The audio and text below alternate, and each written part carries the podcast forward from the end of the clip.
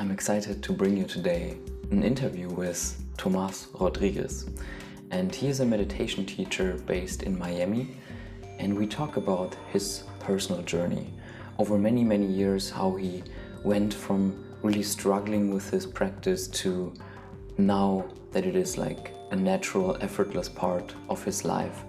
And I think as I could really relate to what he said and really see my own journey reflected in his, um, that you will also be able to learn a lot from this.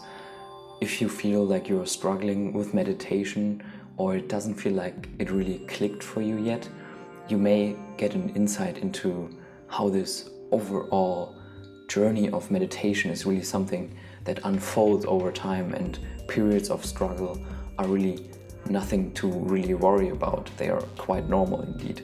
And so from that we move on into like the deeper realizations we both had. And one of these realizations is the absolute certainty that reality is one. And how we both at first when we saw this really struggled with it, how a strong sense of fear came up and the ego reacted strongly in both of us against this experience, even though we had many years of meditative practice and were still like overwhelmed by the depths and the profundity of such an insight. Um, but we will give you pointers to see how we dealt with that insight and maybe it helps you as well. So I'm really excited for this interview and just sit back, relax, maybe get a cup of coffee or tea and listen to this interview with Tomas Rodriguez. We have been speaking a while back, and um, I feel we really connected and had some uh, great conversation there. And so um, I wanted to use this opportunity just to dive a little bit deeper into those um, questions that I had since our conversation. Like, I know you have been meditating and uh, wanted to ask you some things. And um, maybe to start, let the viewers know who you are, what you're doing, and um, like what has your past been so far with meditation and um, spirituality. Well, that's a lot.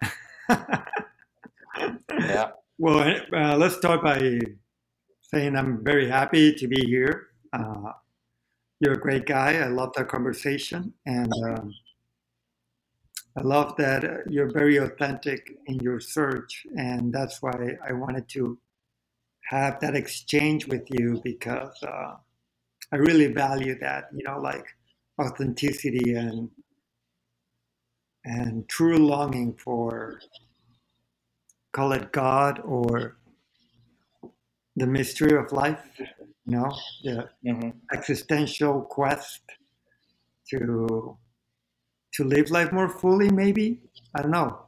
Mm-hmm. One about it a bit different, right? Yeah, uh, yeah. The deepest motivation. Yeah, like what? Yeah, the, like what motivates our life? What what gives meaning? Yeah. And, and for me, definitely, God has been a I mean, like words are symbols, right? So this word God is a symbol that we put so much stuff in it.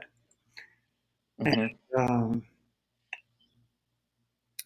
but since I was like a very little kid, I've always had this relationship with what I feel is this power behind everything, you know. And I would have my conversations with God always like at sunset, like where I would sit mm-hmm. down I don't know, tell God what was happening in my life. And I would feel like answers would kind of spring up from within me, like feelings, you know, like. Mm-hmm. So your and, first connection to this was like through um, Christianity, is that right? Yes, true. I mean, I was uh, a Catholic, uh, raised Catholic. Um, mm-hmm and yeah, Jesus, I would say, was kind of my first guru, you know, in a way, teacher. And I remember when I was a little kid, I would watch the movies about the crucifixion of Jesus, and I would burst out crying, like for his pain, and uh, like I would feel his passion, and yeah. yeah, it really spoke to me. and I was kind of also like an introvert. Uh, I mean, I've always been like introvert, extrovert, but more introvert than extrovert. Mm-hmm. And so I would spend a lot of time on my own when I was a little kid. And that kind of created this.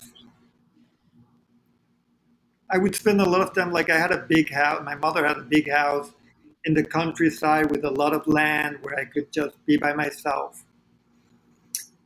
And I would spend a lot of time in nature, and I think, in a way, speaking with God, you know, having a conversation with life. I don't know what. Mm-hmm. And I remember the first, one of my first contemplations about consciousness, I think. I remember walking and thinking, what happens with everything behind me when I'm not looking at it? Does it disappear? Or does or is it there, you know? Like and I remember having that thought as a little kid, you know, like Oh, wow. it only exists when I turn around. Maybe it's not there all the time. Mhm. And interesting enough, that's reality. In a way, it only manifests the moment you perceive it. It only solidifies into something. So, and then there was a, like when I was 15 years old, I entered into kind of this deep depression because I actually started reading many German thinkers. One was uh, this book, Demian Hermann right there, Hermann Hesse, Yeah. and then and then another book by Erich Fromm. Uh, what's the name is uh, To Have or To Be. Oh, yeah. That's such a great book. Yeah. Yeah, and I and I read the, I read those books and I was like I started like questioning everything. And I really also felt like very disappointed with my friends at school. Like I felt everyone was very vapid. Everything was based a lot of interest. Um, in a way, I, I had a few good friends, but they left to other schools. So there was a moment where I really felt like I couldn't find people that I could have conversations with that I felt wasn't superficial. Yeah. And also, eh, at that time, I was also coming into terms with my sexuality, and I'm, I'm gay. So I went through this deep crisis of hating myself because I was gay, and you know, thinking, you know, being, coming from a Catholic raising, I thought it was wrong, and Yeah. and so what happened was that I kind of went into a depression because I really didn't feel what was the purpose of all of it. You know, like why am I going to grow up? Why am I going to marry? Why am I going to go to a career if I'm going to die at the end? You know, we're all going to die. Why are we doing this whole thing of life? You know, like if we're all going to live forever and we're all going to die, but everybody lives life like they're going to live forever Mhm. in a way Yeah. like oblivious to the fact that we're gonna die, you know, and that really hit at me at that age. And so I started reading a lot of books until I found this book written by a guru, by an Indian guru, and it was uh, he was speaking about tantric philosophy of yoga Mhm. and how in yoga there's this understanding that everything is God. This whole universe is a manifestation of God. We are all God. And that spirituality basically is having the experience of that, recognizing, mm-hmm. Yeah. and not only having the experience, but the goal of yoga was to live life from that point of view, like really experiencing life in a very non intellectual way, but experiential way that you are actually everything and that everything is you and that we are all one. Mhm. So would you say this insight is clashed into your former beliefs? If you say you were for, first No, coming from no, on the, uh, Christianity? on the contrary, because when I was Okay. like, yeah, 13, 14, I started questioning Christian beliefs.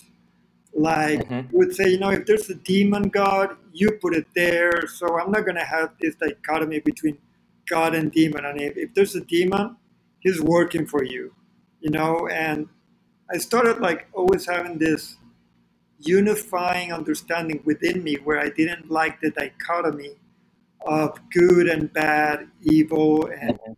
it felt to me that it was not real, that it was Mhm. how God was.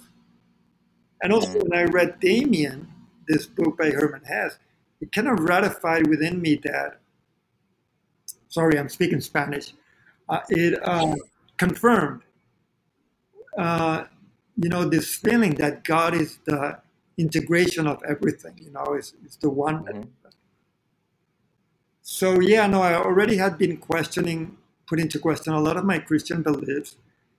And so I was open for these teachings. And when I read them, I was like, yes, this is the truth. This is what I believe in. Uh, I, Yeah. Interesting. yeah, and uh, reading this book also was very magical because it was not only reading and thinking intellectually about the ideas, I started feeling energy coming the book towards me. I started feeling this field of energy of love surrounding me when I was reading the book. Mhm. and uh, I felt like I was in the presence of the teacher who was who I was reading. I felt in his company, and I felt Mhm. like I was fully embraced by his energy. And then I started following his guidance, started meditating, Mhm. and I started having spiritual experiences. Like uh, I remember my first one was I was sitting and I was kind of repeating the mantra that he gave, and uh, I saw all these millions little blue lights coming towards my body. Okay. Wow. And when they How would you interpret that into uh, that uh, experience? How would you interpret? Um... I haven't finished. Okay. Sorry. So these lights came like million millions of little blue lights would hit my body, and the moment they hit my body, a little particle of my body would disappear. Oh. So then suddenly, like my body started uh, vanishing little by little until it was completely dissolved. There was no body, but I was there. Mhm. But I wasn't my body. I was just this something. Mhm. And of course, I got scared, and then I came back awareness into the body, and I woke up. Out of, I mean, I Mhm. woke out of the experience. But of course, that was my first experience. Like, whoa, I'm not the body. I'm something else. I'm this. thing. Would you say there was a connection to something that you did prior to the experience that like facilitated such a insight that you are not the body, like not like intellectual, but like on an experiential level? Was there something you did in order that this to for this to happen, or how did this experience um, unfold? This happened. This happened like uh, 30 years ago. so I don't Mhm. really remember. Uh, I'm sure that maybe in the book that I was reading, maybe there was something about that to the point of that, Mhm. you know. But uh, I, I remember being very startled. I wasn't expecting this experience. I wasn't, uh, you know, uh, it just happened, and so I don't think it even. I don't think it was.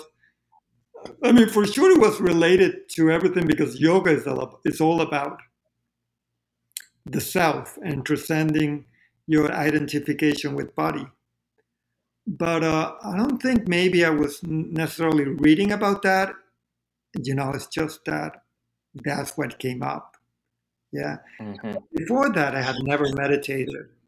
Uh, was Mhm. surprised, and I'm.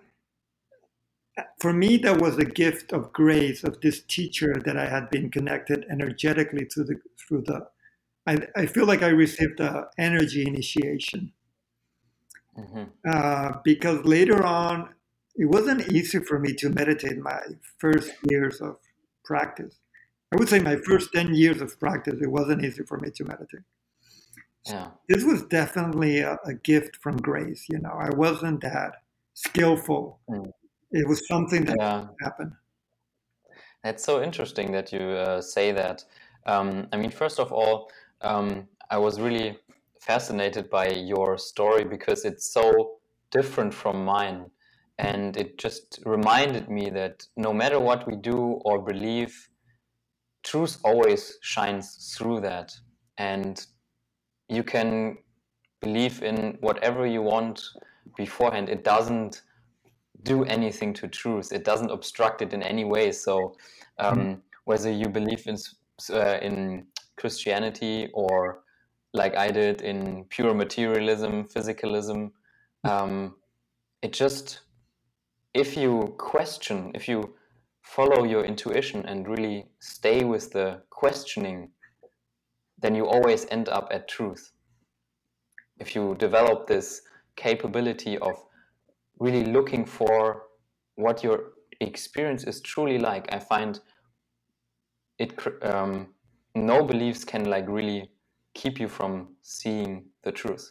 So that was really fascinating for me, and also my uh, your experience that like for the first ten years you had like difficulties in meditation. It kind of resembles my own um, experience. Like the first few years definitely were compared to what I experience now in meditation. Um, they were a struggle. So yeah, um, t- maybe tell us a little bit more about how your meditation practice evolved over time. Well, I wanted to comment uh, to to have an observation about what you spoke about truth, because there's Yeah. this uh, there's this I don't know where I read it, but somewhere uh, where you know imagine you meditate and suddenly this white light appears in meditation, right? And Mhm. if you're a Christian, you're gonna say, "Oh my God, it's the light of Jesus," and if you're a Buddhist, you're gonna say, "Oh, this is the golden truth of Buddha," and hmm so, interesting enough, it's amazing how, yes, I think spiritual experiences are, are their own thing, and yet how easily is for us to misinter- misinterpret that, you know, Yeah. your own set of beliefs, like the meaning that we give, even our perception or our experiences of them sometimes can be uh, can happen through the filter of the mind and our belief system. So Mhm. It is a process, I think, throughout the years of questioning even your own spiritual experience that Mhm. brings you Yeah. closer and closer to what you can call truth, which at Mhm. the end, in my case, the only thing I can call truth is what I am. Yeah. Yeah. And that cannot be described in words. You know? Yeah, it's uh, that's the case. At first, you bring all these beliefs with you into meditation. You approach it like you have these ideas about what it's going to be, and then the more concentration you build and ability to stay with what is, you can see those beliefs kind of dissolve in front of your eyes, and you cannot really hold on to anything apart from the truth of I am, like your true being. And yeah, that's so beautiful. Yeah. And it's beautiful Yeah. because, again, you read this ancient yogic text, and they're all saying that. They're all saying, Yeah. don't hold on to the form. It's not there. Go to the essence. Go to your own essence, you know? Yeah. And, uh, but that's the hardest thing in life, right? Because we, we're born into a world of forms, and we identify with the form, we identify with the place, we identify with mom and dad. And it gives meaning to our life, it gives beauty, we fall in love with it. And then at the end, we find security in it. And then the crazy or tragic thing about life is that everything that you find security in gets destroyed. Yeah. And uh, even your own self. Yeah, nothing survives in this realm of form. Exactly, nothing survives. So, and it's amazing how so many people live avoiding that understanding. Mm-hmm. You know? like, yeah. Um, maybe um, go into like what were your struggles over the years with meditation because I think many people listening to this would probably um, get some great insight from just what your struggles were and feel they are resembled in themselves. And then maybe also if at all if you were able to do something to overcome them or how you would say like now it's no longer a struggle for you to meditate. Like what is what was going on there? Wow, that's another big question.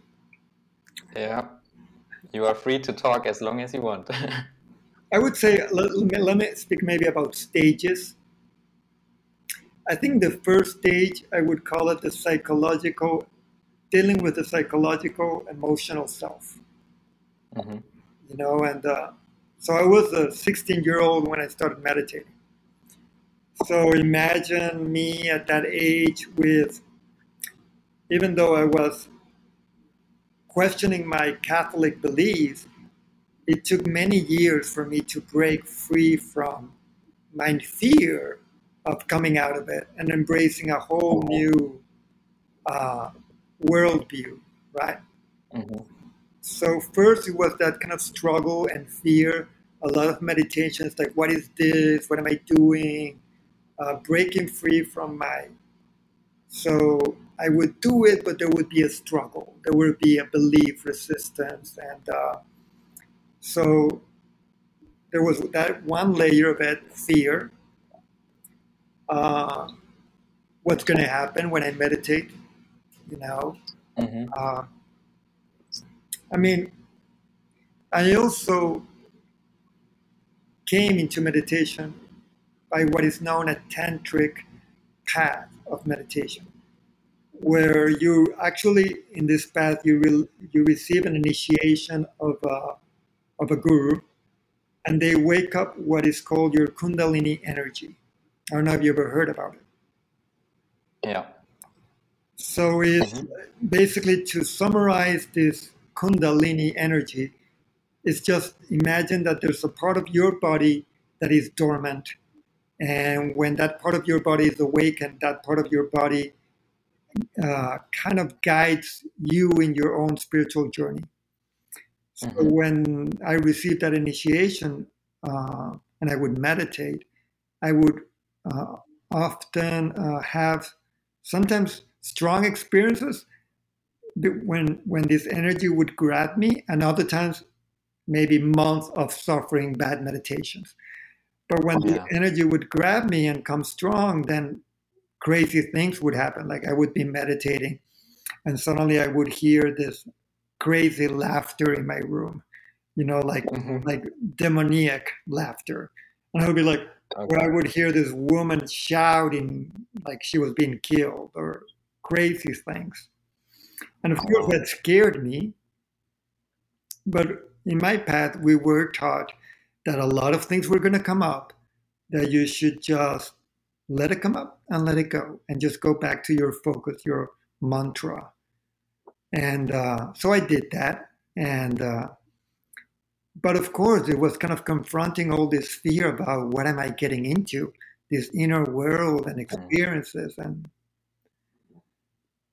so there was fear and kind of, but also having trust of something deeper that I've been connecting because of my initiation, which I haven't Mhm. described it to yet, but it's a whole experience. I I got to feel my unity with God in my initiation process. Mhm. So I knew that beneath all this fear and crazy experiences, there was this place within me where I was free and I was peace and I was complete. So I knew that Mhm. was there and I wanted to go back into that. So I was willing to go through it, you know. And that's, I Mhm. think, uh, was a great support. I knew without any doubt that within me was this totality and completeness, and that I just needed to traverse the world of the mind and to get into it. So that helped me to kind of stay constant, but I would say so sometimes grace would grab me and I would have these amazing experiences. But other times, most of the time, I was just sitting and I would sit with my emotions, my agitation, whatever I was going on in school at that time or in my school of architecture when I was in the university. Uh, sometimes I would get totally lost in my architectural projects and I wouldn't meditate. So, what happened is at this period, I was confronting my desires for success in the world. I wanted to be successful in architecture. I was falling in love with a certain guy, so I would think about him all the time. Or so I was confronting this mind that is co- constantly moved by desire and fear, you know? And mm-hmm. instead of recognizing that, I spent a lot of times kind of psychoanalyzing myself in meditation. Like, hmm, what am I thinking this? And what's the origin of that? Kind of trying to fix my psychological self to become better in my ego, you know, to. Yeah. Because that's where the majority of us live, you know, trying to improve ourselves so that we can be loved by others, so that we can feel good. So a lot of my first years was kind of in this psychoanalytical meditation. I would sit to meditate, but most of the time I was just trying to improve myself and thinking about myself. There were moments where I would let go of my mind, but most of the time I was in the realm of psychoanalyzing myself. Uh, there were moments where I dropped meditation for months uh, and then I would go back into it. Um, there was a lot of emotional upheaval, but I kept, you know, at least I kept going to my meditation group once a week and being immersed in a group of people that meditated and the energy in those moments I would go deep. So I kept at it, even though I was really bad at it. I kept going and then finally, living, there was a moment where I left my career and I went to India and I committed like for first two years in New York and then two years in India. I committed to regular, to an ashram, you know, people where people go to do meditation and selfless service. So in that heightened atmosphere, is when I finally started to becoming regular in my meditation practice. Mm-hmm. And I started uh, being able to connect with peace on a regular basis. Mm-hmm. I started to recognize more of my ego mind and mental stuff and be able to drop it. Part of the process of getting there was I understood that desire was was was getting me muddled in my mind. So desire and fear. You know, in, in yoga scriptures they say um, the mind is moved by these two forces: attraction and mm-hmm. aversion. Attraction and aversion. So wherever your mind goes, it's because it's seeking something or is running away from something.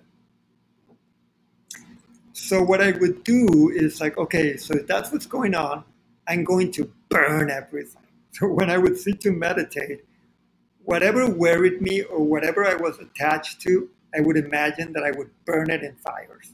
Like I would burn everything in fire.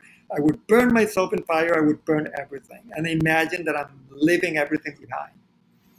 And that kind of, even though it sounds very radical, it's just your imagination and what that allowed me was to finally like let go let go of my attachments and then i mm-hmm. started connecting with some level of peace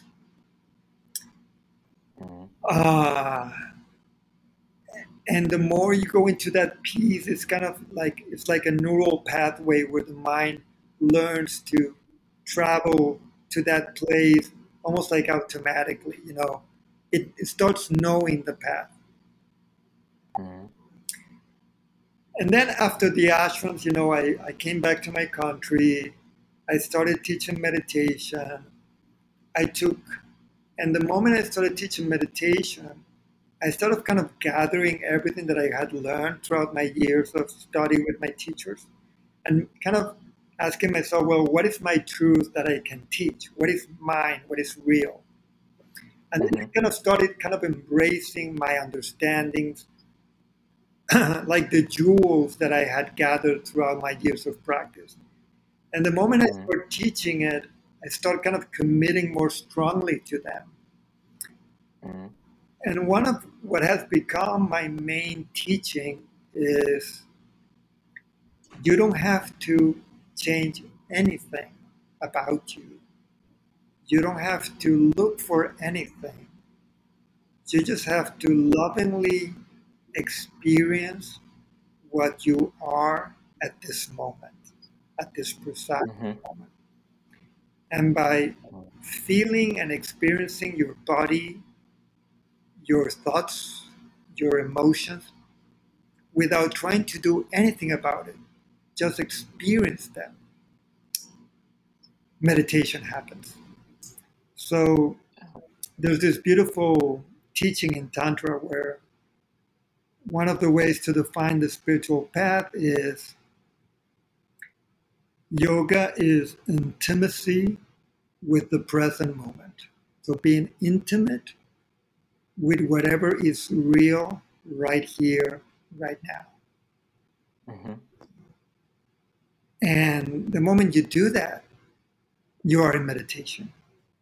The moment you are resisting to life, either by being lost in in the future because of a desire, or being lost in the past because of something that happened, Mm. you are the moment you are lost in rejecting the present moment, the moment you're lost in the mind and you enter into a subtle state of suffering.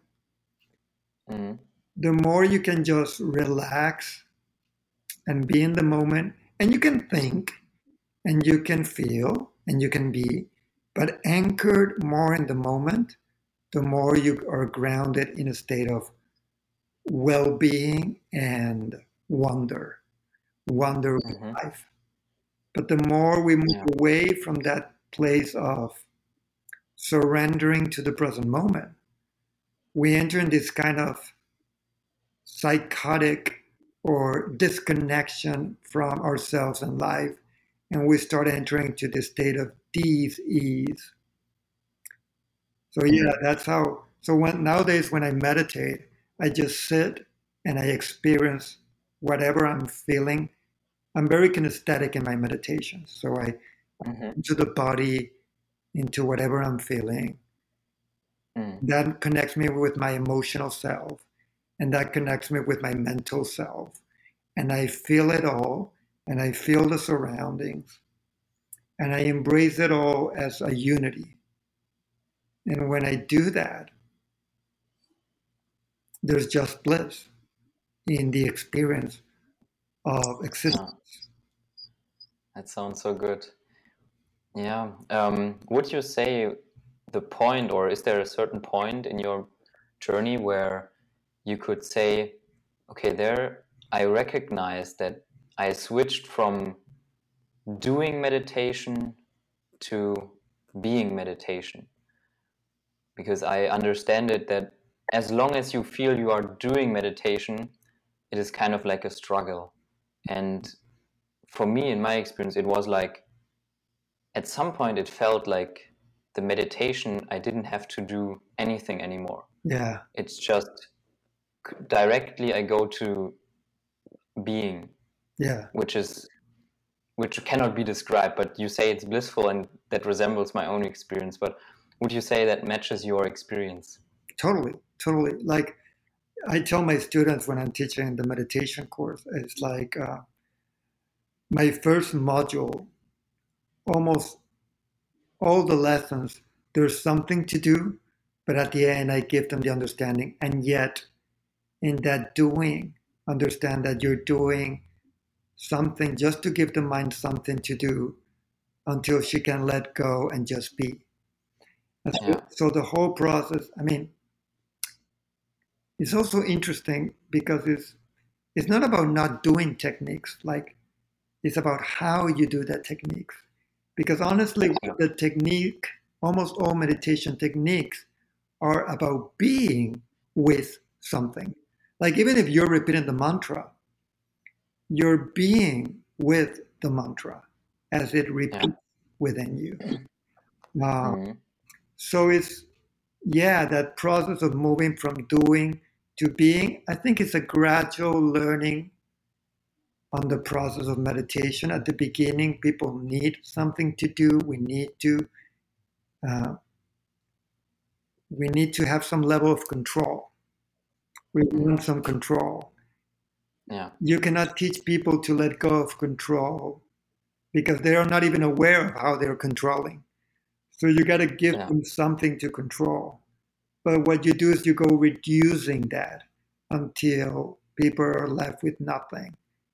But Mhm. that is kind of like uh, that's almost like an evolution of consciousness in each person, where it's kind of a Mhm. gradual process of moving from doing to being. And also Mhm. that happens in life too, right? Where Mhm. where I live a lot life from a feeling place and effortless, and then things happen out there. Mhm. Well, if I think I have to do something out there, then and then it's not connected with a natural and spontaneous inner state, then often it's just more noise in my existence. Yeah. Yeah. That's so true. Yeah. Um, would you then, in this context, say that what you did towards the beginning of your journey, the Kundalini energy and um, this release of powerful experiences, would you say that's uh, that was necessary to your path, or did it even um, maybe distract a little bit? Would you advise people to, um, as you said, look for reducing the doing, or should they, for maybe only a period of time, like engage in these release practices where like the energy is really high and the experience can be intense? What are your thoughts around that? You know, actually, Tantra philosophy already speaks about that. It, hmm. it, it, it, it called they're called the upayas or the means of attainment of the goal. They're different means. So the first upaya is the upaya or the first means is the means of doing.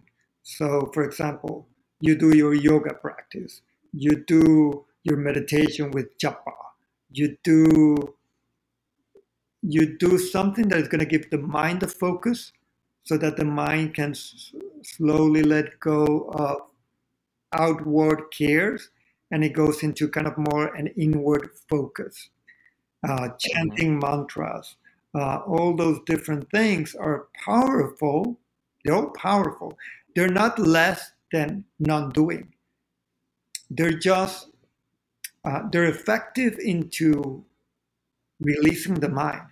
The problem is, Mhm. in time, you need to understand that once you know what's going on, you can let go of the doing. But normally, the majority of people starting in this path is good to give them something to do on a regular basis. hmm Yeah. Because if not, people fool themselves that they're understanding the high teachings, the non doing teachings, but often they're not. And so they're just in a form of self evasion or not taking responsibility. So that's why often the doing practice are important. Because as you Mhm. go through them, is the only way often to understand what non-doing is about. Once you start getting the experience, the inner states that start arising from the doing. you know. Mhm. But then, of course, there comes a second stage where you realize um, the it's almost like going from the form to the non-form. So the second means are more not so much physical practice or more contemplations. So is you know like when you study Vedanta in yoga philosophy or also tantra, there are on there are meditations that are more contemplative, like for example, who are you? Ask yourself that question in meditation. What is that remains when everything within you changes? Like the body changes, the emotion changes, the mind changes. What is that remains constant beneath all that change? So those are called that the second path is more of a contemplative where you reflect more about ultimate reality and in that reflection self-reflection you get into the understanding of the self so it's like a second layer Mhm. a third layer is non-intellectual it's more of sensing the energy. So you become more aware of how are you vibrating when you're too much in the mind and emotion and you just know how to start regulating yourself more into the self. But there's still a doing.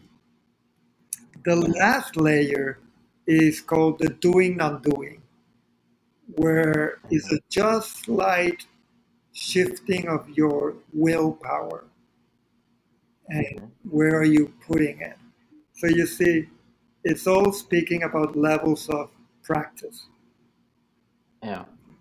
Would you say the way in which you presented them is going from the like coarser levels of reality of experience to the finer levels and then totally going and then seeing in that they are ultimately all of the same taste or of the same quality in yeah like if you look at them closely i find there is nothing else but consciousness beneath them. Yeah. Or The ma- your own true self. like the material world that is very solid is all mind is all consciousness. Yeah. Yet to understand that non in a non-intellectual level is the game you know. It's not only to say oh yes it's all consciousness right? Hmm but it's to really experience how that is true know and yeah. So that's why uh, basically is the movement of our consciousness. Consciousness is kind of trapped in its idea of itself as an individual in a world of form moving from that place to a place where consciousness realizes its infinity and completeness. And Yeah. then living and then actually living in the whole reality. Because it's not about negating the world of forms it's about having a deeper understanding of diversity as a unity. But the unity mm-hmm. doesn't negate the diversity nor the diversity negates the unity. Both are Yeah. true aspects of the same reality. Yeah, I also find in the end it's always about unifying even the spiritual teachings that sometimes make these statements about there is this world and then there is consciousness. But through deeper investigation, you always come to the realization that there never was anything of apart from the get go. So you look at your experience very closely in meditation and it just dissolves no matter from which angle you look at it, whether that's your thoughts, your emotions, your physical sensations, and even something you see. I find it all dissolves into the same being. yeah Um, because that's really something that shifted for me earlier this year uh, in, like you could say, one awakening, where since then I really, when I take objects, I cannot see anything as less alive anymore. Mhm. It's it's all it has come alive. So yeah there is before it was like almost like your mind overlooked physical reality because it's like in its mind it downgraded it as just dead matter Yeah. but once you realize that it's all mind and it's all your own being then it's difficult to see any real like on the fundamental level any difference between the matter and the living matter so it's all the same taste for me now Yeah, I love how you use that word, the same taste, because you know there's a there's words in different traditions to that word same taste. Like I think Buddhism, Zen Buddhism, uses that exactly term, same Yeah. taste. Uh, hmm in the in yoga, it's called samarasa, same taste. hmm Rasa, Okay. rasa is flavor, and sama Mhm. is equal. So equal Mhm. flavor, meaning I can feel the world and all its diversity, but I also have this underlying feeling of it's all me. Is yeah and that's a growing feeling that happens through year. In my case, it's been a growing feeling that it's been happening through years of practice, where all this dichotomy of high and low, good and bad, uh, pure and unpure, uh, sacred and non-sacred starts collapsing into Mhm. understanding that it's all sacred or it's all beautiful and it's all. yeah that's why I love the stories of the say you know the illuminated masters in India. And one of them I remember this was called Sipruana. And he would sit on a heap of garbage. And that's where he would you know spend his time. And they would find him Mm. always on heaps of garbage. But when he, when people would go to that heap that he would live. At the end it was smelling as roses you know? And you know india is, is filled with this magic. And Mhm. i believe in it. Uh, i believe in the in the power of mind over matter. And Yeah, that really uh, is something I would um, see as resembled in my experience as well. Like when this coming alive, like also gradually grew after this experience. There, I had the direct insight that it's the case, but it somehow closed back down a little bit. Mhm. But since then, it has been like ever more present for me, and um, really, um, I could taste it more. But also, what you just described. Um, even dirt is of the same beautiful essence as everything else. So there is no, in the most fundamental terms, there is no qualitative difference in a piece of dirt somewhere outside and beautiful roses. Mhm.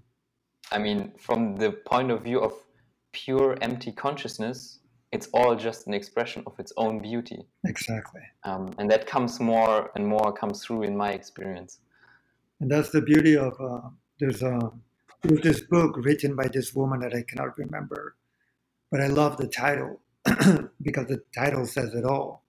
And it's basically love what is. Hmm love reality as it is. Yeah. Which means love sickness love horror love all of it because it all is a divine drama of god and Mhm. the only purpose of it is its blissful self-expression you know Mhm. that's another beautiful teaching of tantra one of them is ashwada which means savoring savor every experience because it has a unique flavor and there's bliss in that every moment Mhm. Like this moment right now between you and i there's a unique energy Mhm. there's a unique uh, subtlety to it. There's a unique moment that will never happen again. Can, can you savor it? Can you be intimate with it? Can you Yeah. appreciate it so fully with your body, with your mind, with all your senses, this connectedness? Mhm. So Tantra is about that every moment. It's about can you be more vulnerable with life, where you let life create you, sustain you, and destroy you. And you feel the bliss of that um, surrender, that way of surrendering yourself to existence. Because most of the time, if we're not surrendering, we're kind of trying to save ourselves from life, protect ourselves, have an agenda to get what we think we need to be happy and fulfilled. You know, there's a moment where you get tired of that, where you don't believe in that anymore. And then there's Yeah. the moment where you start surrendering to the to the flow of life and to the and how it flows within you and how it flows as a totality where where you are that flow right um, hmm Yeah, yeah, that's so beautiful. Um, I was just absorbed into what you said and like looking just at my experience, how it's so fascinating. I find once you get these like maybe only first glimpses, but it's this recognition that all you have learned and what you hear about this isn't something you just hear intellectually as in the beginning but you just have to see and really look at your experience and it's coming alive moment to moment. And that's there was like a beautiful moment in my journey where before it was so mental it was so intellectual and i tried to grasp it and try to understand it. And some at some point i just realized i just have to look i just have to see how this what is being said is just true right now. And somehow that was also a big shift for me. Yeah when you say that it, it makes me think when i listen to somebody um, like if i choose somebody as a teacher uh, for me most important is what i feel when i listen to them you know it's uh, hmm you can listen truth it has a reverberation it has a Yeah. quality and uh, like that's why you know uh, teachers that i listen nowadays one is Adyashanti. Uh, hmm and I love from the place he speaks, and I and I, li- I feel one with him, of course. Another one is Gangaji. You feel that place of repose, of deep repose in herself. That's the beauty when you listen to teachers, you feel how they are so grounded in who they in, in being. They're so Mm. established in that place of fullness and detachment at the same time and deep connection and, uh, you know that Mm. that that self Yeah, and that is also true for, I mean, you are making content on Instagram, I'm making content on YouTube, Mhm. and every time I want to speak about something, I try to, I get into that space where I'm talking, or the I'm not talking anymore. That the words are coming from the experience. yeah It's a, it's a very intimate connection to what is, and the words just follow. Mhm. And so, in a sense, whenever I'm talking about these topics, I'm no longer talking. It's just a vessel for translation of what is experienced. And so, um, maybe I've that's something the greatest teachers um, can do to a degree that everybody who listens can tap into themselves yeah in that same way, and they translate more of that than really um, the intellectual understanding that has um, been given. i mean both of course both have a value or both are different aspects of the same teaching like the intellectual aspect and the and the feeling aspect and the energy aspect uh, interesting enough, when you're a student and you're caught up in the intellectual, you end up falling into this grappling stuff. Why my teacher said this here, and why did he say this there, and why are there all contradictions in the spiritual path? you know, and I remember those days when I was lost in the intellectual grappling of the teachings. And nowadays, when I'm listening to a teacher, I'm just drinking their energy. And yes, I'm receiving the intellectual and the feeling, but what matters is the the moment I'm listening to them, how right away they take me into my center, you know, like, mm-hmm. and they remind me, oh yeah, I see how I get lost again and again in the ripples of the mind, and uh, yeah, and I love how you share that. Um, that place where we start speaking like from an inner stream that has its own flow. Mm-hmm. It's how interesting how language works, right? Uh, yeah.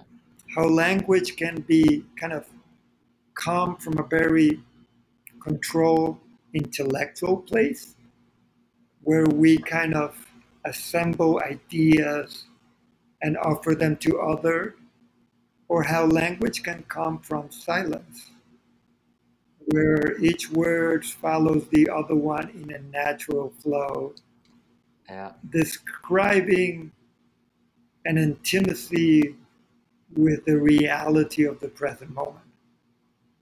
Yeah, that's what it feels like. Um, to get into that space or to direct, direct to connect directly to being. It is experienced like your own speaking is coming from that silence just in the same way as when you listen to someone else. Exactly. It comes from the same place. Yes. Yeah. it, there is no more intellectual manifestation or in, um, interference with the production or however you want to say with the creation of the words it yeah. comes from the same silence as anything else you hear? The way I see it is like layers. Like even this conversation between you and I, at the mm-hmm. beginning, I wasn't that grounded. I was yeah. feel my emotional self. And I started paying attention while I was speaking to. Okay, let me witness it, let me be with it. And then little by little the layers of emotion came kind of calming down. And now you and I are in a much more kind of like presence mm-hmm. grounded place. Um, yeah. Which is how I don't know in your case, but in my case, I experience it very much in the body. Like uh, mm-hmm. it's like a heaviness. It's like a. It's almost like a, we repose in oneself. It's like a steadiness. It's like a a groundedness. And I often, when I teach, I used to in the old days, I've been teaching for many years. I would try to connect by different means, prepare myself. And nowadays, it's almost like I just trust. I just relax. Mm-hmm. And just yeah. holding the intention, little by little, it's like this energy starts appearing and it expresses on its own and almost like you don't want to mention it because the more you mention it, you feel you obscure it. You know, the more you try to explain it, the more you feel you obscure it.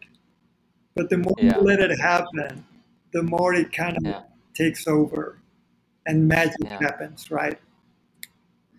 Yeah, that's maybe the case because when you try to verbalize it, you are interfering with that expression of this silence that's just creating the flow of life in every moment. And the more you try to intellectually grasp at it, the more you restrict it and contain it. That would be my correct interpretation. Correct. There's a quality again of non-doership. Yeah. Allowing it to be whatever it is. Yeah. Um, yeah, last time we were speaking, you also mentioned that you experienced some difficulties in the past, maybe, um, what was it, last year, maybe? Um, because you like explored um, your consciousness or your experience in um, in new ways, and you were kind of presented with a new challenge. Mm-hmm. Um, how did you handle that in the light of um, having all these years of practice? So you're speaking about our first meeting when we had the Mhm. conversation. Yeah, Yeah. basically, for years, students have been inviting me to ayahuasca retreats, hmm or and I've had different encounters with uh, medicine herbs. Like there was a time I did weed. There are other times I've done uh, one that is called rapé, which is tobacco blown, sacred tobacco blown into your nose. Mhm. This last time I did ayahuasca, and the three of them have been very, very powerful. And uh, like, uh, I don't like to do a lot of herbal medicine because for me it's like,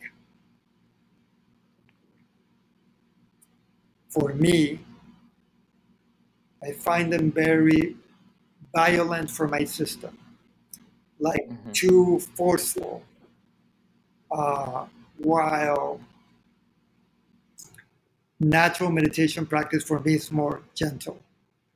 Uh, Mhm. they have their value, but for me, I find them very forceful. Uh, Yeah.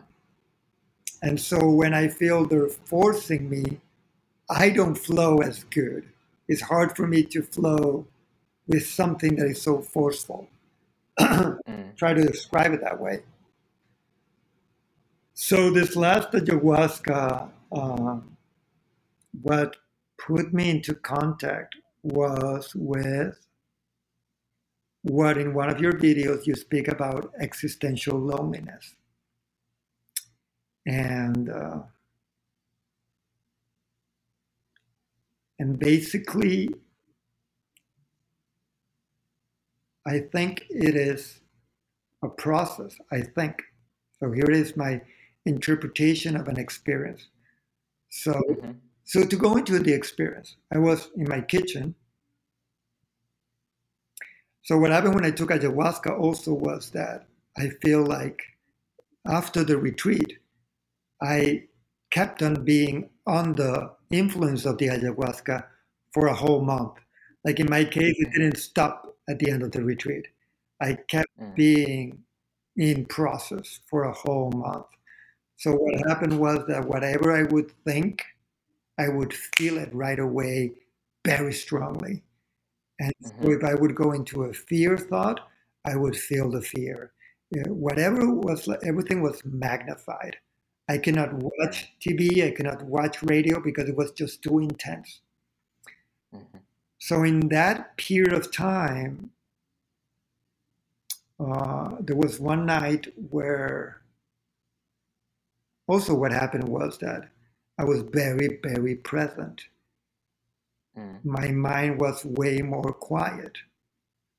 Mhm. And the more present you are and the more quiet is the mind, the perception of oneness becomes more natural. Yeah.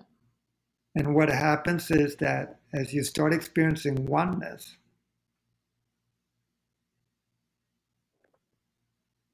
the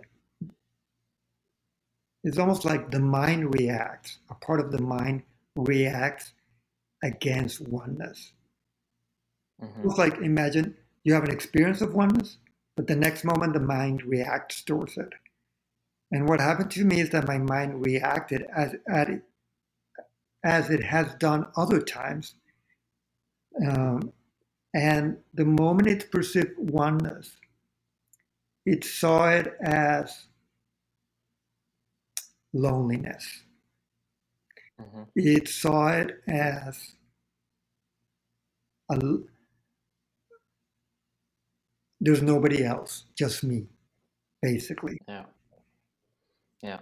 and it's interesting because what's happening is that your consciousness is moving from an identity in the ego, in the me, Thomas, my thinking mind, and is moving towards another completely different perception of reality where you're no longer Thomas, where you are existence itself. Mm-hmm. In meditation, that happens to me very naturally. But when it happens with open eyes, it's like my ego is confronted with this oneness and it reacts because it perceives it as Thomas, this little thing, alone in existence. So when that comes up, this huge fear comes up of Thomas feeling lonely, absolutely lonely. But mm-hmm. like, and nobody can save me of that loneliness because Thomas at that moment is understanding that nobody else exists. You know? Yeah. So it's, it's like it freaks me out. It's like a deep fear of an inevitable truth that he has mm-hmm. comes to grip with. Mm-hmm. So as I spent many days in that state, and I would kind of I, after after that one night, I had to go out of my apartment. I was, you know, feeling the incredible fear. I, w- I was okay. I got to witness this. I got to be aware of it. Uh, and thank God I went out and walked. I also called a friend because it was so intense. I couldn't breathe, like I had a panic mm-hmm. attack. Mm-hmm. My friend was there. I kind of focused on my friend. It, it, was kind of a way of my mind going back into duality and feel safe. Um, mm. And so that helped me to to come out of the fear but the next days, again and again, the realization would come again and again, you know? Mm. And so I said, I have to make peace with this. I got to accept it. I got to let go. Mm. And there was one day that I finally, I was walking. Walking is a great way for me to digest or accept something. Mm-hmm. And when I was walking, um, I was repeating the mantra a mantra. Uh, and I was feeling the fear. And I was okay. And I kept repeating the mantra and going into the state of oneness. Oh, just to clarify, before this, an understanding had happened in one of my meditations where something, a voice within me or an understanding came. Uh, you cannot understand ultimate reality. You have to drop into it. You gotta drop the thinking mind. You cannot remain you and be an ultimate reality. You gotta let go of you. You gotta let go of the the knower. You can't you can't know it. You can't be someone relating to it because then the ego freaks out. It's like fear comes up. Yeah. It's like the part is trying to contain the whole, which is impossible. So exactly, the part just has to merge with the whole in order to know exactly. what reality is. Which at the end, the part is just a stupid idea in your head about you. you know, it's just a story in your head that we're so clinging onto it that yeah. that it feels like we're dying when we're letting go of it. And we have to let go of it a thousand times.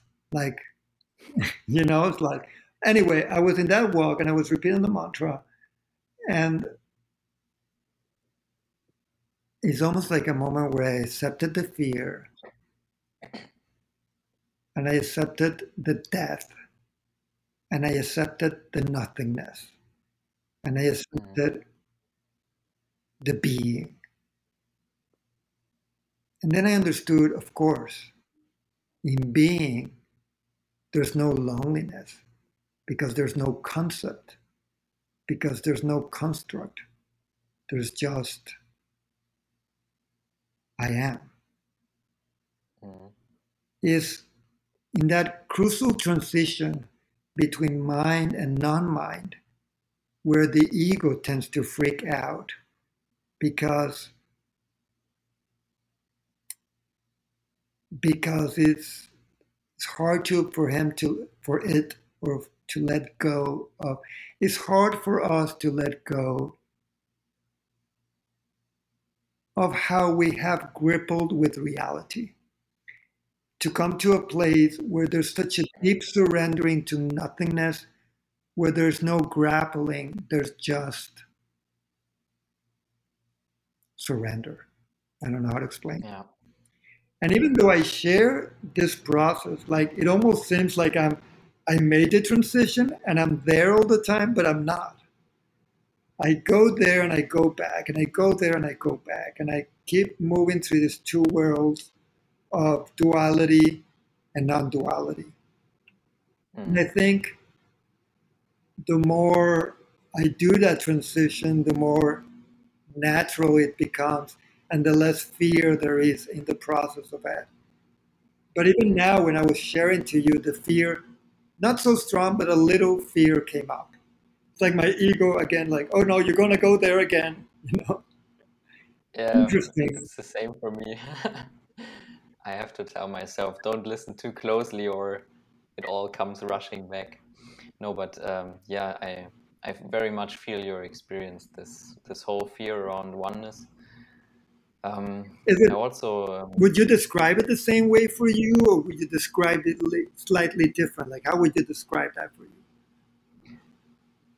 It felt like what you described almost matched my experience to the point, um, to the word which you said. So, um, I mean, for me, it didn't last that long. I don't have a full week or several days where I was confronted with that, but it was much more time in between. So um, the times it happened, it developed into the last experience where this happened is I had the same fear coming up.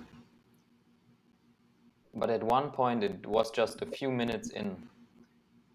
Somehow, this fear, what I realized the fear was part of the oneness. It was just merging somehow into that oneness. I didn't have to defend it somehow. It wasn't mine anymore. Okay. Even that last little bit that felt this fear is mine. I'm suffering this fear. That somehow went away, and then it was just the only words. I mean, I, I have goosebumps talking about it.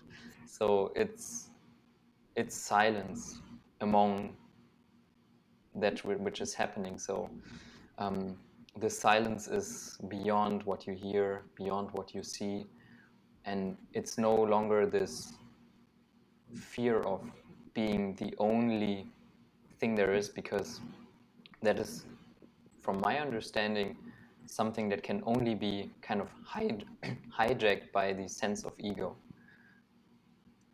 It tries to make that experience its um, its experience yeah. to still remain alive. Yeah, yeah. Because the fear only arises when it hasn't yet realized that it's not itself this oneness, but it doesn't exist and there is this oneness. Yeah, it's like a confusion in the mind between existing in ego and existing in the self. It's like in that transition, it gets confused. Yeah, yeah you know, when you were sharing what you were sharing, came to me another part of the experience that I had walking was, and this was very meaningful for me. It was that a moment I said, Oh, I have to accept that I am the truth. I have to let go of my illusion that somebody else has the truth. Mm-hmm. It's almost like I had to mourn. There was like a grieving process of of a world where I don't know and the guru knows or somebody else knows. And in some reason I can live in the illusion that there's something that is going to be given to me that is going to make me whole. Or it's almost like living in the illusion that the support is out there, that uh, it, it's this idea that I can hold on to something out there that's going to protect me. Yeah. And that only works as long as the boundary is still there. But the realization I think you also had is when this boundary dissolves, there's no more need, but also not not anymore the possibility to fulfill itself through something else. Because that something else has been seen as just another expression of this oneness. Exactly. That's my yeah. Yeah, that's the And thing. The other day, I the other day I talked to a friend, and he had the similar a similar experience, and he described it as in that moment it feels like everyone else has already gone home, but you are somehow still there, like the world is completely empty, and that is still a description of the transition process. Yeah, where yeah, somehow you project your insight onto everyone else yeah, you say, okay, I now realize there is emptiness here, there's no one here, so therefore no one else is there, but I'm still somehow there. you know, it's kind of um, Can you explain- confused. Can you explain again his metaphor? Everyone else has gone home, and what was the next? Mhm. And it feels like you are still like walking around in an empty world. Yes, totally. Yes. That's what the fear that I had that night. I felt like in the world, absolutely alone. Yes. Yeah, Oh, that's so Yeah. good. I love to hear that. Oh my God. yeah, Wow. I, oh, fuck, that's. I feel Yeah, because- right now when I hear that because, man, it's Mhm. just this validation of experience is so important. Mm, But it was just like that. I felt like there was nobody else in the world. Everybody Yeah. had gone out of the world, and I was left alone, lonely in the world. Yes, yeah, right. the feeling. Yeah. Mhm. And I think it's if you and what you did, you stay with the experience and you just use your ability to focus on what is and concentrate, you will realize that there is still some some small vibration that you could call a resistance hmm that somehow grabs this experience as um, as meaning something to it. Yes, But if you see that that's still something you can let go of, then this oneness isn't anymore something that's um, terrifying, in my experience. in my experience, there's a grieving. Mhm. There's a grieving of the world we know. There's a the ego is grieving. Mhm. There's a there's a moment where it's like, for lack of a better word, word, it's like a process of fuck. you know, and actually Adyashanti used that.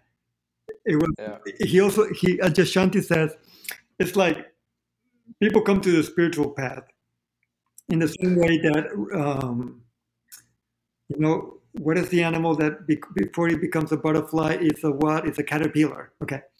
Yeah. So a caterpillar comes to the spiritual path, and he thinks that the spiritual path is going to be him acquiring beautiful wings, right? And so he's so happy that in the spiritual path he's going to be able to fly and have these beautiful wings. But then there's that moment when he's inside the cocoon where the realization comes oh, I won't become, I won't get butterflies. I'm going to die. it's by Yeah. dying to me that I'll become something else, but I don't know what I will become. Yeah. And is that that's the freaking moment where where yes, where we need to acquire a lot of presence to not get Mhm. caught up in the reaction of the ego. that Yeah. because it reacts differently at different times. It comes with different strategies as you approach that moment. hmm Uh, and at the end, interesting enough, the only thing we're letting go is of a belief. Yeah. The only thing we're letting go is of a thought construct. But Yeah. so it's such a fundamental assumption that we have on reality that to let it go, it feels so so pivotal to our own existence. But yet, because Yeah. what exists is not anymore the ego. And and then I've heard how teachers move in this kind of range of identity. They do have an ego, but Mm. they also are grounded fully in the self. So and they Mhm. they they move fluently into this existence of reality where yes Yeah. we are the earth the black earth and at the same time i'm the tree a specific tree and the tree knows it's earth and the tree at the same time so somehow Mm. it's something that it's almost like our awareness has to expand to have a yes a wider perspective of our reality that's what's happening hmm we're just going back to a wider perspective that yes, I haven't stopped being Tomas. Yet also I realize that Tomas is just a ripple in the ocean that we are. hmm Yeah, and I also find it beautiful how um, Rupert Spira puts it. Who? He says, Rupert Spira, Can you go slow, slower in the name? How you spell it? Rupert Spira. Is it like a German uh, writer? Uh, I think he's from England. He's um, a teacher from England. Oh, I haven't heard about it. Um, yeah, I- can send you something of Good. uh, from him. Um, he puts it like when your true nature is recognized, the ego will still remain for some time. It will slowly match its own activity to the light of truth. Because when everything is experienced from that true beingness, that parts of yourself that do not align with that energy, with that existent inherent love, those parts will naturally over time fall away. hmm And that matches my experience so beautifully because when you are in this, in your own true self, everything that you do and that is somehow colliding with that inner happiness from the true self, hmm that is immediately seen as some false belief still in the ego. Yeah. And so it purifies the ego. And I think these masters naturally over time that have been in this state for a long time, they purify the ego. And what remains is like a very good representation of this true self filtered through the human form. I love it. That's what, I love it. Yes. yeah. Yeah, you can feel the suffering inherent in that thought construct, part of your ego. hmm So, yes, Yeah. there's like a purification of the ego where Mhm. first the ego doesn't understand itself anymore as a as something separate Mhm. but also where that which arises in the mind uh, it's purified in that i would say in that vibration of the self uh, Mhm. where where only what is coherent with that vibration remains Yeah. and yet and yet surrendering to that fire is a process isn't it because it's a willing process that has to happen constantly Yeah. because or Yeah. we can constantly uh, save ourselves from that fire and remain from our ignorant way free to do whatever we want Mhm. to keep you know uh, pursuing our desires uh, egotistical desires that we're so attached to. Mm. Uh, because And in a sense, um, I find that the whenever um, a belief that is not aligned with that truth, when that collides with the truth, it's exactly the expression of fear for the most part. It's that fear when that comes up when these vibrations that are not in harmony, when they collide, then the experience that we have of that, I think, is fear. can you be Um, more because every time you ex- can you be yeah. more specific? Like, can you give an example? Yeah, ev- so every time you experience a fear, if you inquire into that, what is really the fear, what, what you could say is the substance of the fear, you will see that, or in my experience, I saw that the fear dissolves with the underlying belief that it comes with. Yeah. So there is not only the fear, the fear is always connected to a story Yeah, that we create in our mind. Yeah. And so in order to dissolve the fear you need to look at the story. Yeah. And yeah, and uh, that's basically the fear at the end, I always call it resistance. Mm-hmm. yeah. Beautiful. Yeah. So we went from like the entrance point of your journey to like the deepest insights, uh, which I think was a beautiful arc to this conversation. Um, There's to tie this all back to, there's something that I wanted to tie back before we end. It's about Yeah. Kundalini. Uh, Mhm.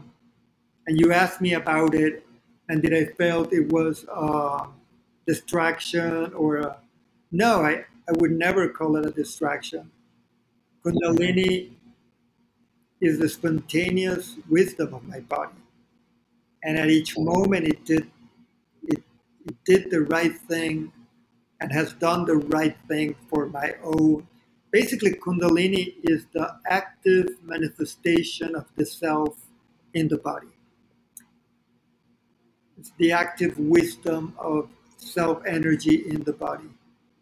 And Mhm. so, what I think that my master did is she infused, she woke up that since the guru or the teacher is vibrating in the self, it's almost like they give you an infusion of self energy. They can pass the self energy. Uh, that happens when you listen to an enlightened master. You get an infusion of self energy. But they can also do that at willpower. They can infuse you with self energy. And so that it's almost like that wakes up that dormant power within the body that knows itself as the self. Mhm. It's almost like Yeah. the, the body is never disconnected from the self. The body is one always with the self. is it? but it has to experience the disconnection of the mind, right? Mhm. So it's almost like the wisdom of the body takes over, and that's what's called Kundalini. And for me, meditation has always been surrendering to that power uh, Mhm. within the body. And at the beginning of the path, it was very dramatical. Like I would yeah. get, you know, my body would move in waves, and I would get sounds, and it was very dramatic because I was very dramatic, and it was a way to grab me, you know, like. "Huh." But as the more I've been able to become aware of my subtle self, the more the movements of the energy is just way more subtle. It doesn't need to be that dramatic. But it's Mhm. just following this inner subtle guidance. And whenever I meditate, I just feel I'm just getting in touch with this power that I am. And Mhm. and that's what's Kundalini. So the, there's also at the beginning when you're starting and you get a Kundalini awakening, you experience it as something different from yourself. But as you go Mhm. walking the path of meditation, there's a natural as the ego dissolves again there's another alignment with that energy where you recognize you're one with it it's your own primal self Okay, that makes sense for me because um, in my experience, when I think back, I have always been kind of a very calm person. So I never experienced a lot of anger or hatred or so. I never saw something of value for me in that, uh, you could say, because uh, it, whenever I went into meditation, maybe I was already aware of some subtler positive energy of you could say maybe this inner being so i was always from the get get go from the beginning of my meditation practice somehow attracted to those more subtle um, mantras or objects of concentration so um, but yeah i was i'm of course curious about um, kundalini and the related um, practices um, but yeah, what you experience makes sense. That maybe, or, or would you say, would you agree that that is not only not necessary, but it isn't also for every person, every type of person? I don't know. okay.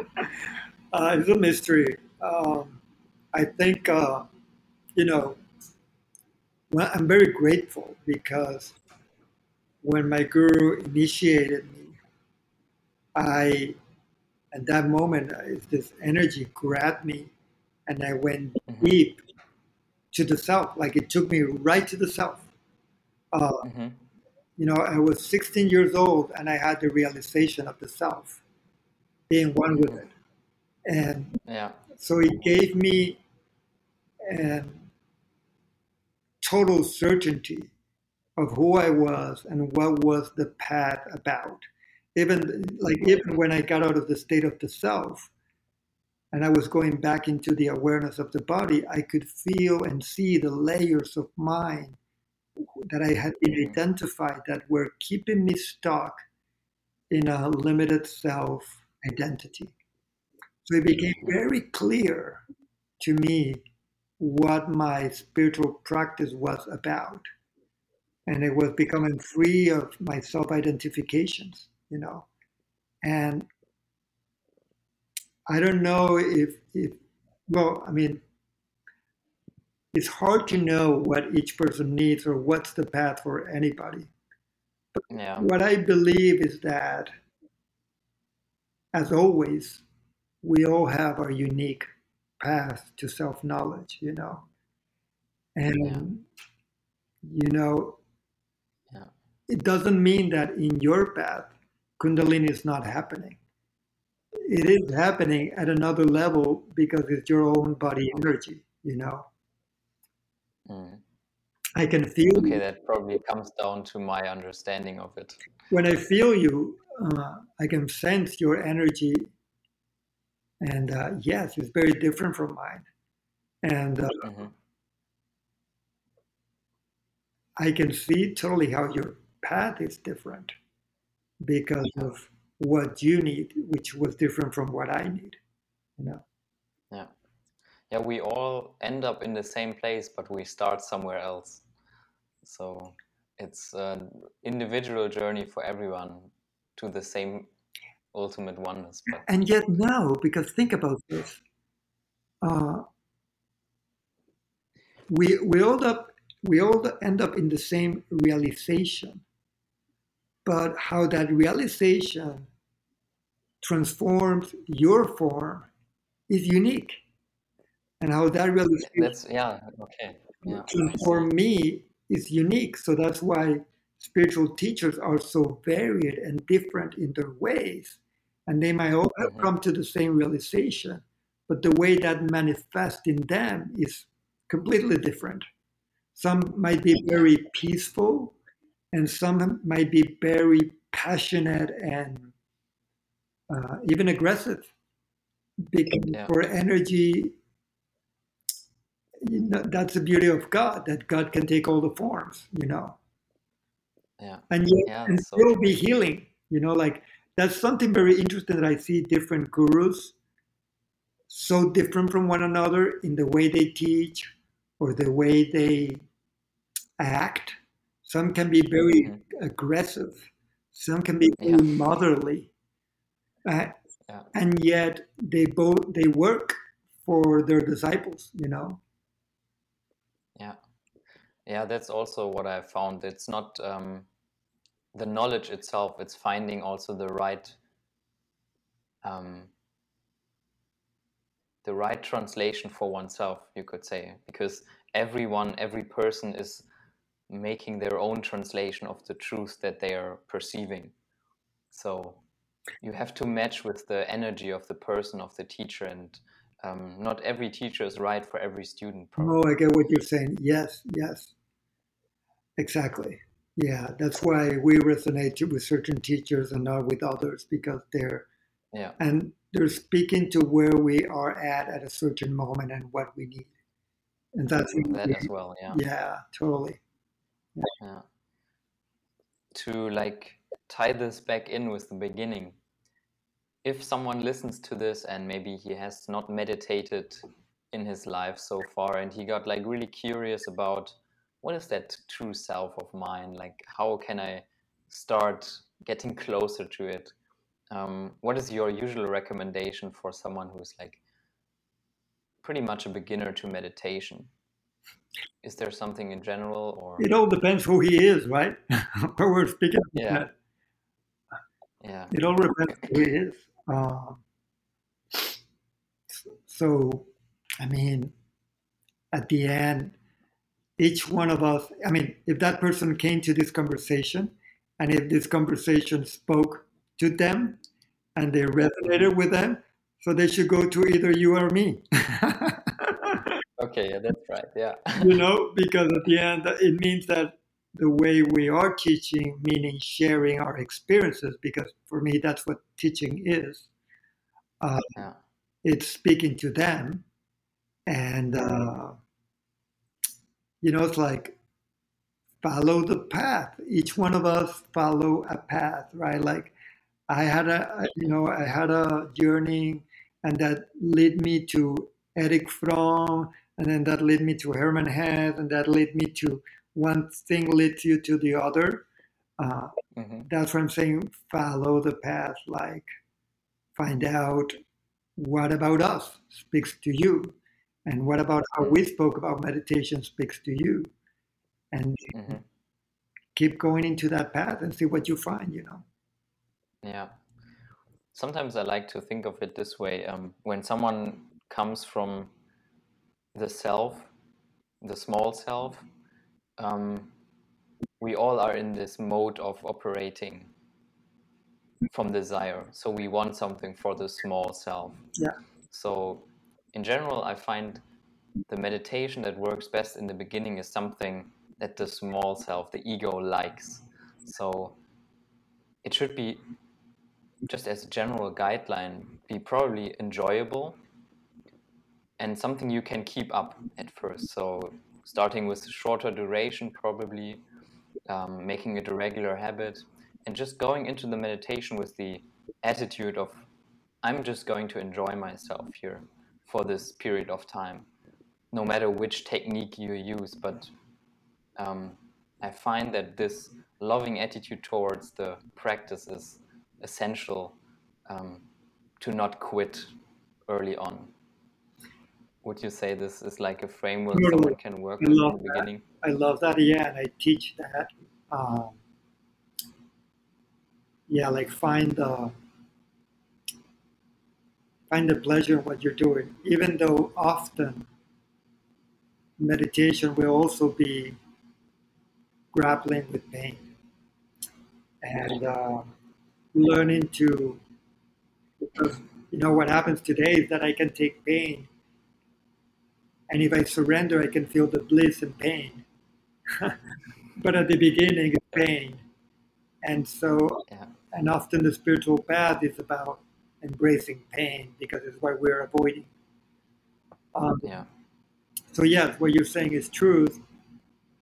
What I would say to anybody is that whatever, if you really want to get into the spiritual path, as my teacher would say, you need a teacher.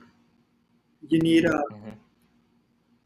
you need somebody that it will sorry, you don't need, but it will help you a lot to expose yourself to somebody that speaks to you and that you can question and that you can Mhm. uh, study and exchange and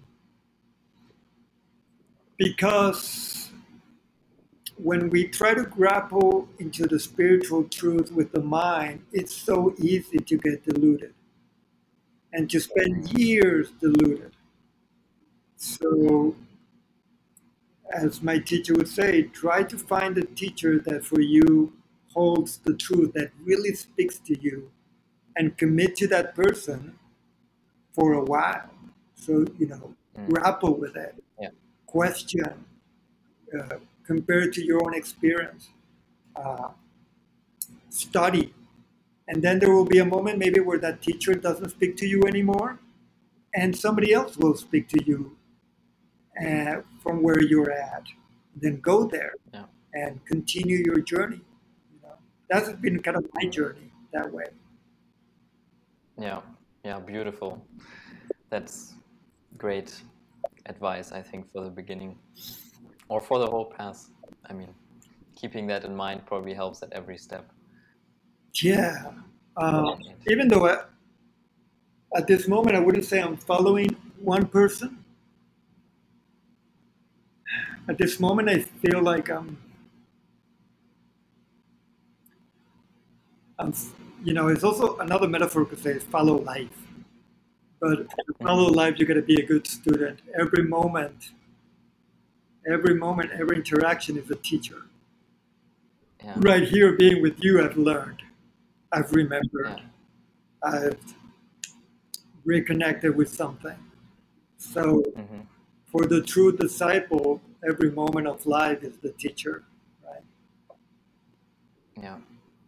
I, I find it takes a certain clarity in order to be able to like use life as a teacher Totally. because you um, so yeah that resembles both of our journeys. Like in the beginning you study as much as you can you meditate as much as you can and then someone at some point you get a grasp for this self and then this becomes your north star so to speak because you finally find it and you can see it and then it's guiding you um, and you don't need so much um, input anymore from teachers or books or so yeah that's what i find is is very much um, resembling my own experience as well yeah Yeah, it's very important point what you just said. Once you know what you're looking for, you everything is the teacher. yeah But that that's important. What, until you haven't had that, you can get very easily lost into where are you going? You know, hmm what is the aim of meditation? What is the aim of taking drugs, you know, medicinal herbs, or what's the aim of all of it?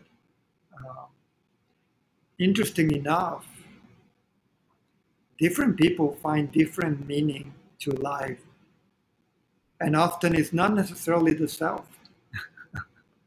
hmm You know, like each each person is in their own path.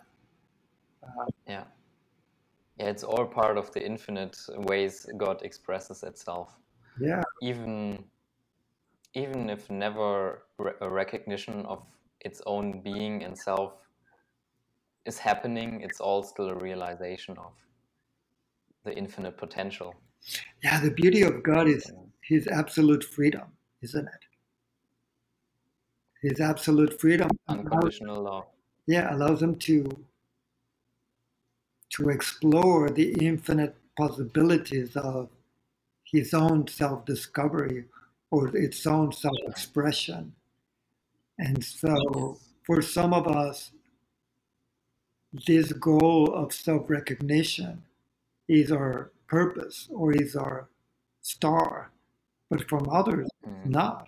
You know, no yeah and it, yeah i find there's a very clear point in someone's life when they recognize that maybe this is maybe not at that time, but later they will recognize that there was a time in their life when it was clear that this path to self realization was started. So, this stream entry is something that's real. So, you can spend lifetimes before ever entering spiritual paths or spiritual teachings, and that's perfectly fine. Or you enter into the spiritual path looking for powers.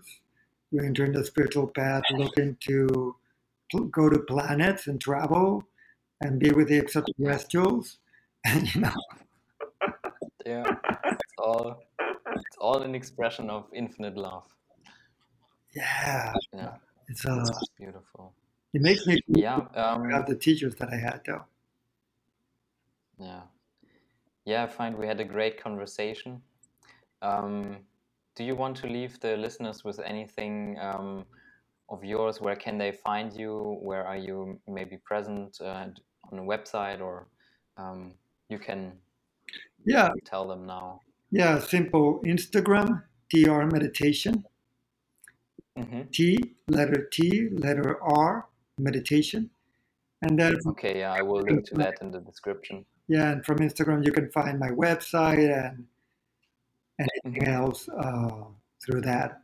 I do basically what I do is a meditation course. That's like my my main thing. Although I also kind of teach yoga and I also do life coaching, but it's all connected mm-hmm. to to my main teaching, which is self awareness. You know, the more okay. You know, if I teach yoga, it's with that aim. If I teach, if I do coaching, it's liberating from that place. You know. Mm-hmm. So yeah, self awareness. Okay. Yeah, great. I will um, put the links in the description. And, Thank you. Uh, people can find you there. Thank you. Great. Um, yeah, I really enjoyed the conversation. Thank you for all your input. I really enjoyed it. Um, yeah, and I hope we can connect again in the future. Yes. And, uh, Great pleasure. Great pleasure okay. to this dance